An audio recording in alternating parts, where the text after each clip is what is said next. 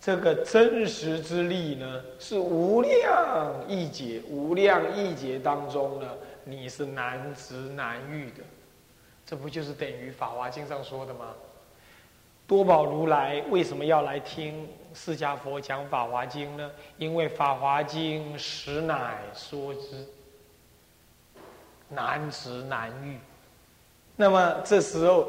会以真实之力的净度法门，也是无量义劫难持难遇。你看到没有？所以《法华经》就是弥陀法门。你有看到了？两个是同一种心态，它难持难遇。不过呢，《法华经》它不过是难思难译，还没有到难信。净度法门，因为是《法华经》的什么彻底大用，所以它那个用法还真难信，还加一个难信，难解难思还难信，是这样。因为它是用，所以无量易解是难知难遇，由灵瑞花时时乃出。什么叫时时？你们一个礼拜送他好几遍。应该诵了一两遍那个《无量寿经》啊，时时什么意思啊？时时就是前面一个时是时候，哎，前面一个时是什么？那个时机，下面一个时是那个时候，就是时机到了的时候才会出，这样懂意思吗？两个时的意思是时机到了的时候，前面一个时是时机，后面那个时是时候。时机到了的时候才能够出。什么是时机到了？众生根基已经成熟了。众生根基要成熟，有如盲龟穿孔，难知难遇哦。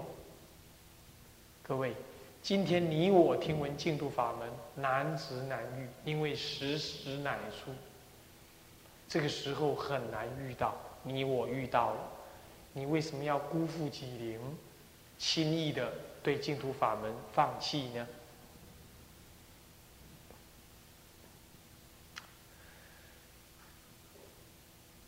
这样子的一个法门呢，同样在《无量寿经》上面还讲到，他说：“如来正觉，其智难量。”你看这句话又跟《法华经》方便品一致，诸佛智慧甚深难量。甚深难思，诸佛智慧，诸佛当然包括阿弥陀佛。反过来说，取一佛即是全佛，都是难解难思。所以这里就说如来正觉，其智难量，这跟《法华经》的说法完全一致。多所导遇，会见无碍。多所导遇就是什么呢？善巧度众生的意思。善巧怎么善巧度众生呢？会见无碍。为什么会见无碍？法华经上有说：诸佛知众生以合法思合法，以合法修，以合法思，以合法得合法。金刚经上说：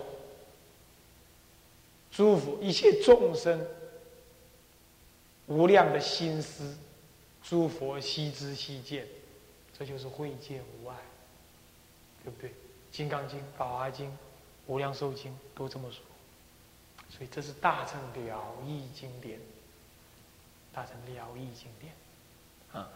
那么呢，多所导欲就是什么呢？广开方便门，叫做多所导欲。那么会见无碍，无能怎么样呢？无能恶绝了。无能恶绝是什么意思啊？会见无碍，无无碍嘛，无能恶绝，就是说，他能够《法华经》上说，是众一切众生以合法施，以合法修，以合法得合法，这样子，那么没有任何的障碍，乃至于你想要障碍他，也无法障碍。所以《无量寿经》上说，无能恶绝。遏止的遏，绝的拒绝，呃，绝命的那个绝，拒绝的绝，啊，无能恶绝。所以诸佛彻知彻见一切众生的根性，那么他撤资之后呢，多所岛屿，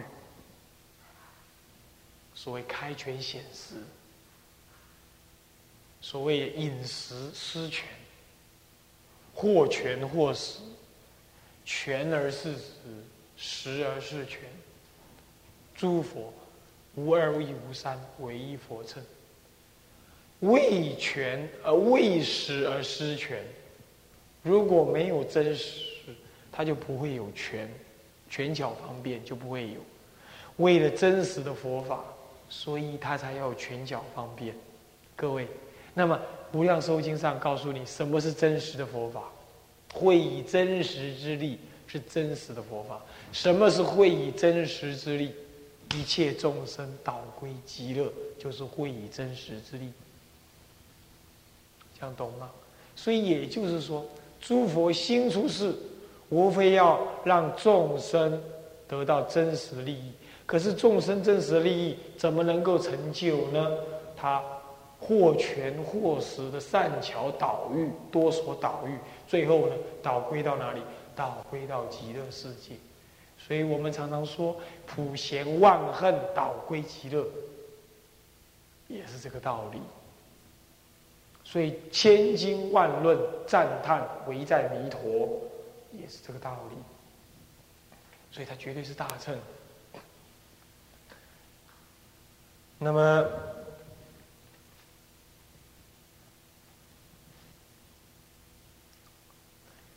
我们呢，更可以在无量寿经上看到法华经的另另外一个影子。法华经、无量寿经的。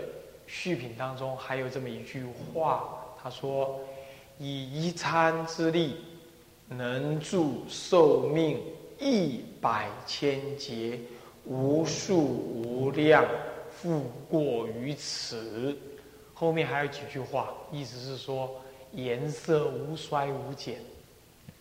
他这句话的意思是说，他只要诸佛只要吃一顿饭。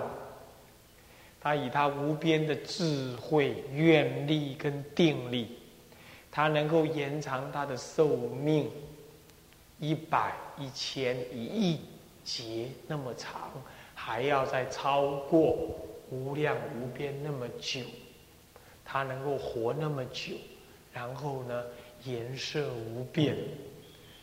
各位啊，《法华经》寿量品当中不是说吗？诸佛出世，距今呢已经无量无边劫。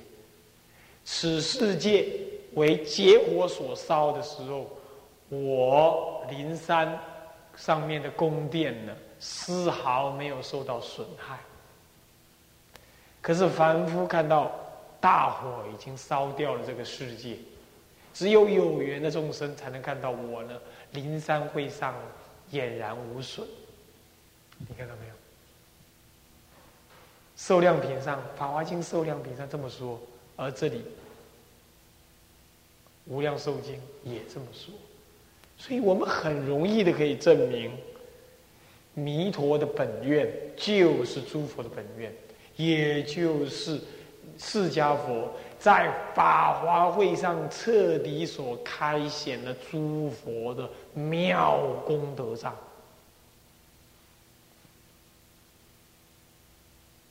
所以，不懂得净度的人，他对于大乘的佛法仍然有所隔阂，仍然不敢领受。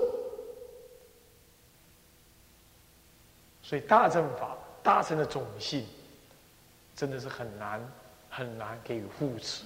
原因也在这里。这是我略略的来告诉各位，弥陀本愿它的特质是如此。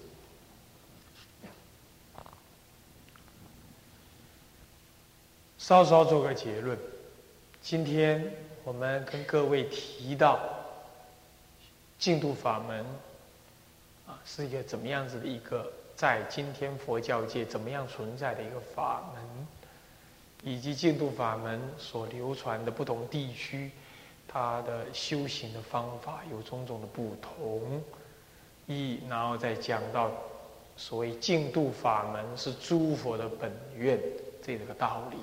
这根本的道理呢，我已经啊用一个半小时左右呢，跟大家简单的说明了。那么这样结论你能了解之后，我们就可以很适当的进入到你我到底该怎么去养成净土法门，你我该怎么样去信受净土法门。净土法门对你我最重要的课题该是什么？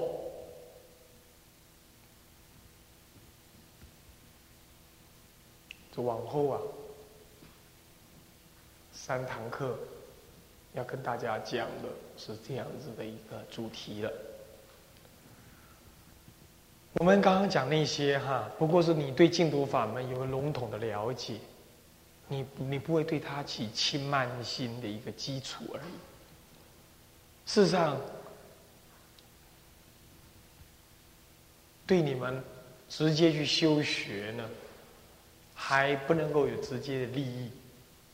可是我这次来呢，就是因为你们呢，嗯，我见他人死，我心热如火。不是热他人，看看轮到我，事实上是这个心态。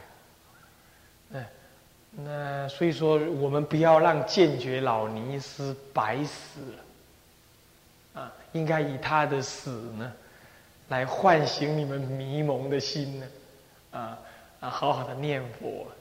据说呢，在他往生之前呢，你们念佛都还是有一搭没一搭。声音很小声，那我不知道现在你们念佛，嗯，念的怎么样了？但是我总感觉呀，现在最需要告诉你们的，并不是净土法门如何好，而是要让你们真正的了解，你非得要修净土法，你知道要怎么修净土法门，你要你知道用什么心去念你的每一句南无阿弥陀佛。我现在最需要告诉你们的是这个，并不需要去告诉你们什么是四十八愿呐，无量寿经如何啦，那么这个净土法门多好啦。我觉得如果不好的话，你就不会去修它了。现在不在于它好不好，而在于它你不知道怎么修，你还糊里糊涂。所以我想最重要是这个，这样了解吗？那么呢？因此，我们现在要告诉各位的是，净土法门，你到底要该怎么修？念这句南无阿弥陀佛，对你们来讲，我敢保证，现在对你们来讲一定是很遥远。每念一句南无阿弥陀佛，你并没有感觉跟极乐世界很近的感觉。如果是这样子的话，当然我见他人死，我心就会热如火。因为你不知道你会怎么死，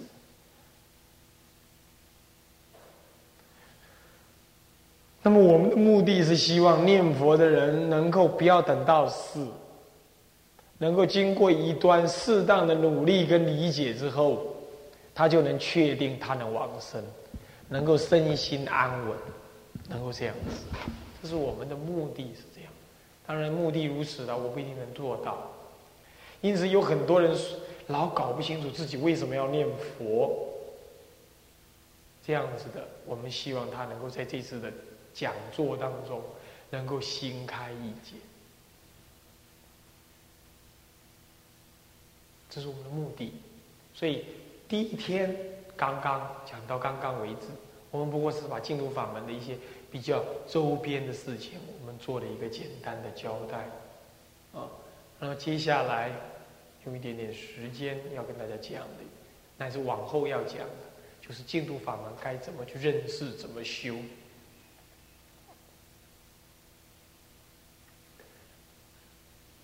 当然今天讲不完，明天早上我们继续讲。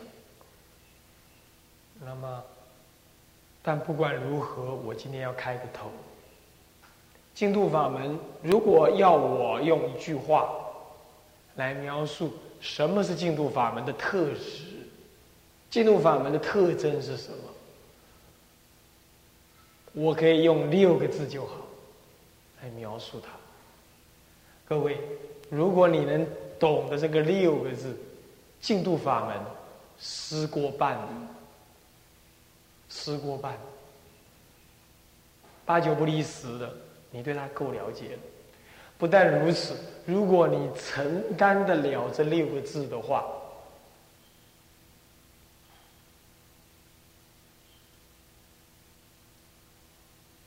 如果你承担着这六个字的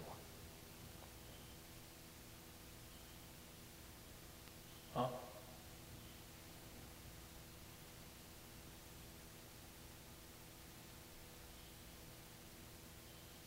你呢？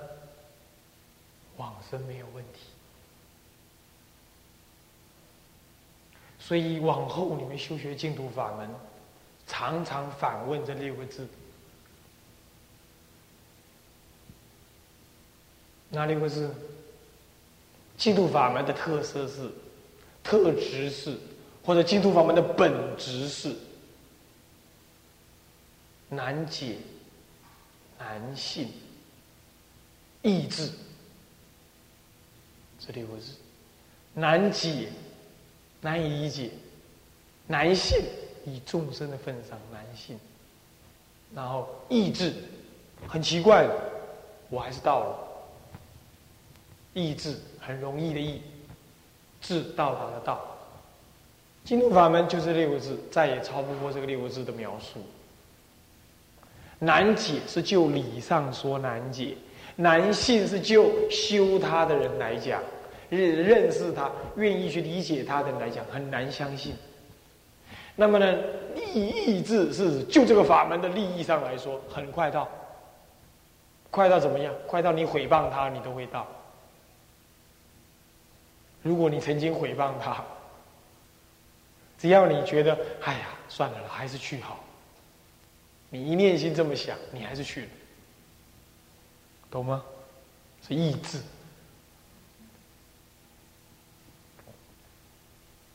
所以它就六个字。你常常要反省这个六个字，为什么难解？我哪里还不懂？我真是不懂。为什么难信？我还是信不过。为什么意志？对，我有没有达到意志的效果？如果净土法门，现在我在念句南无阿弥陀佛的时候。我已经肯定我能往生。如果你能这样，他就达到意志，容易到。你修净土法门呢，很快乐，很舒服。可是我们常常看到一些修净土法门的人是这样，去打佛七，念佛念得像我这样声音沙哑，然后回来的时候说啊好累哦。然后你问他怎么样，净土法门，这样你能往生了吧？我不知道。他念佛念的像我这样沙哑，他还是不一样，他还是不敢肯定他能往生。他说：“没有哪那么快，我一度还没有办法一心不乱，我整天都打妄想。”中国传统修净土的人都是这种反应，对不对？是不是这样的？还有有人犯戒，乃至于犯大戒，他就说我完了，我完了，我犯戒，我下地狱，我不能往生了，甚至于这种想法。是不是这样的？不是，要记得他意志。既然是意志，可是你为什么老觉得你到不了？那就是问题啦。那就是问题啦。所以你每一次来念佛，你们早上都有念佛，对不对？啊，那你们现在早上早上听经，下午念佛啊。那么呢，最好也是这样。最好明天我早上讲，下午你们念佛啊。那么能这样子的话最好。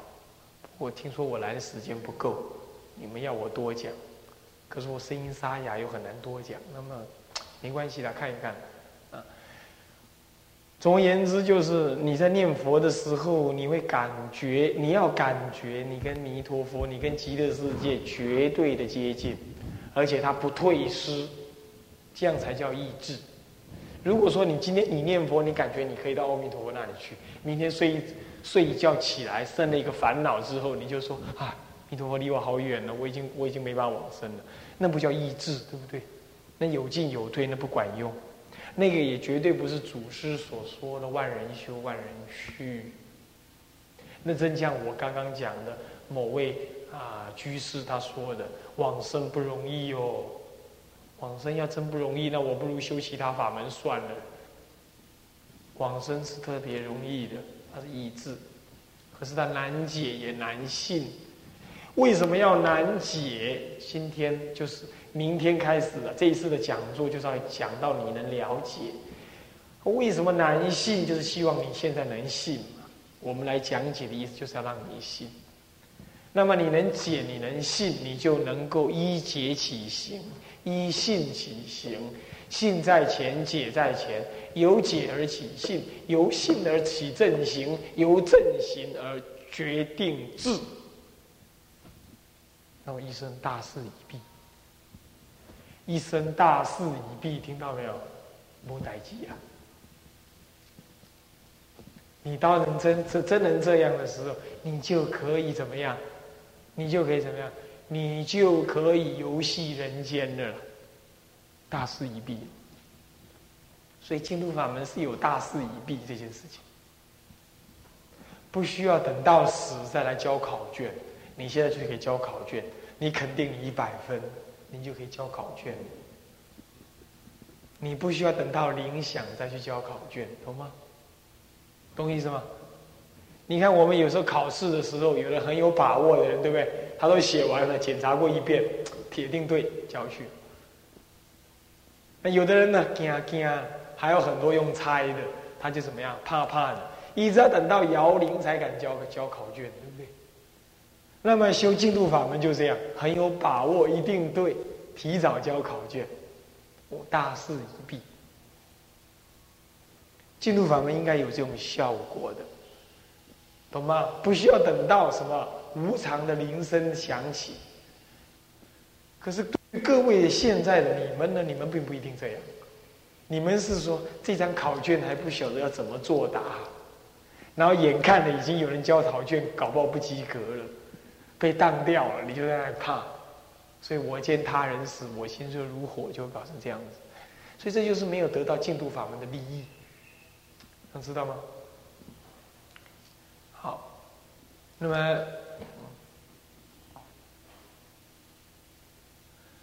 这样子呢？你们如果了解的话，你们就知道这一次的讲座的目的是在于让你们一解起信，由信而生正行，那么能够真正得到抑制的效果。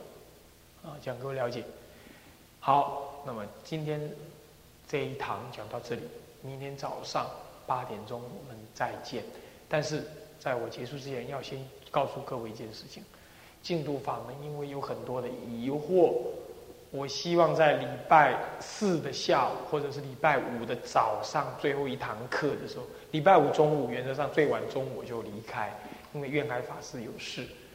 那么呢，呃，嗯，所以说在礼拜五的早上或者是礼拜四的下午，看我们进度如何。那堂课要让你们发问，出家人在家人都可以，你们发问，所以你们要赶快去找有关于你平常修学净土法门的疑虑的问题，你把它现在就写下来，事先交给我都没关系，你们啊写下来，那么利用最后一堂课，我们来做解答。说到净土法门这个本质啊。我们这个讲次呢，是对出家人讲净土法门，因此啊，我们不能够只是劝信而已，我们必须让修净度法门呢，跟我们的出家修行。这个事实呢，完全配合无间，因此讲法呢是比较不同。是为什么说不同呢？如果从劝信的立场说，出家人在家人都要劝信，对不对？都要让他起信嘛，对净土法门起信。是不是这样的？可是在家人只需要信就可以了，他愿意念佛，他知道怎么念，这样就可以了。可是对出家人来讲，他不但要知道他怎么念，他还要知道净土法门就是一种大修行，就是出家生活的一个重要的一个法门。而且它到底是什么法门？对一个出家人来讲，也应该知道净土法门在整个佛法当中是什么。因为在家人可以只念净土法门，然后他就说无了生死就好了。可是出家人不一样，出家人会遇到种种的人、种种的法，有高有低，每个法师都说他的法好啊。你要那样修，你要那样修啊！出家人的机会太多了，是不是啊？记得我两年前我在美国，那么就讲了一一些巡回去对在家人演讲。那么呢，有一个在家居士团体啊，嗯，在那个北美一个州，名字我忘记，嗯。然后呢，他们是一个念佛的团体，曾经有念佛的法师在那里教学，他们就很好要念佛。那么我去了，我就跟他讲念佛。可是我走了之后呢，有另外的法师去，那么就告诉他说，念佛很好啊，不过你得要先学这个、学那个、学这个，然后你把这样、这样、这样全部学完了，你才能念佛，不然你念佛无效。那么呢，居士听了就很害怕。你想想看，居士听了都会这样害怕。那么，那么出家人他不只是说念佛往生而已嘛，他还有弘法利生的事情。如果他对于净土法门只能知道那一部分说啊求往生这样子的话，那么他没什么好讲的。他也没办法面对很多法门的不同的时候，他怎么去认识他所学的法门有他自。至真至高的那个地位呢？所以，对一个出家人来讲，你修什么法门呢？当然，你应该知道怎么修。可是，你还得知道你这个法门在整个佛法当中占有什么样子的地位，你才能够彻底的去疑生信，引导众生，而不为其他说法所迷惑。静坐很好啊。参禅也很好啊，那么就修密也很快啊。如果人家都这么说的话，那么明明你又没有看到人家往生，那你对净土法门你又不能了解，那你怎么修下去？这是今天修净土法门有这种情形，所以我们对出家人讲净土法门呢，就不能只是劝信而已，但是也必须要有劝信。想了解吗？好，所以这也就是对出家人讲净土法门有不同的地方。对出家人讲净土法门，就要让净土法门回到佛法的本位上来，也就是说，让净土法门直接直击在广大的佛法的那个基础之上。而不只是一种把它当做一个特别的方便，你不要懂那么多，你就相信好药坚固不退，好好念佛就对了。这是对在家人可以这么讲，对出家人呢不适合只这么讲，也就是说，对出家人也应该这么讲。出家人也应该这么认识，但是不应该只这样子认识，这样懂吗？这样懂意思吗？这样你才能够对净土法门有更深刻的理解。你修习净土法门，你不怕任何人的嘲笑、批评、轻慢，你不怕人家轻慢，因为你懂他的深意嘛。在家人不懂他的深意，只要他念对了就可以了嘛，对不对？人家去嘲笑他说：“哎，你念佛没好处啦，你不会念了。”我不会念，我念的很好就好了。我决定我能往生就对了。我讲不出来没关系啊，我不懂道理没关系啊，我会念，我决定我能往生，我就好了。在家人可以如此，可是出家人面对的是学法、弘法、修法、正法，你要去正那个方法，那么你就不能说你你说不出个所以然，你只是相信，这样子就没有负担起那个出家人该有的那个上求下化的责任。所以出家人学习净土法门，也应该有一步，也应该回归到原来的。佛法那种学习，也就是让它的基础广大，让净土法门的佛法的基础也要广大。然而呢，也应该也要有在家居士所应该有的那个信心坚固不退，那份热忱也要有，两个都要有。所以说，出家人学净土法门的责任会更大。他要学的要更多。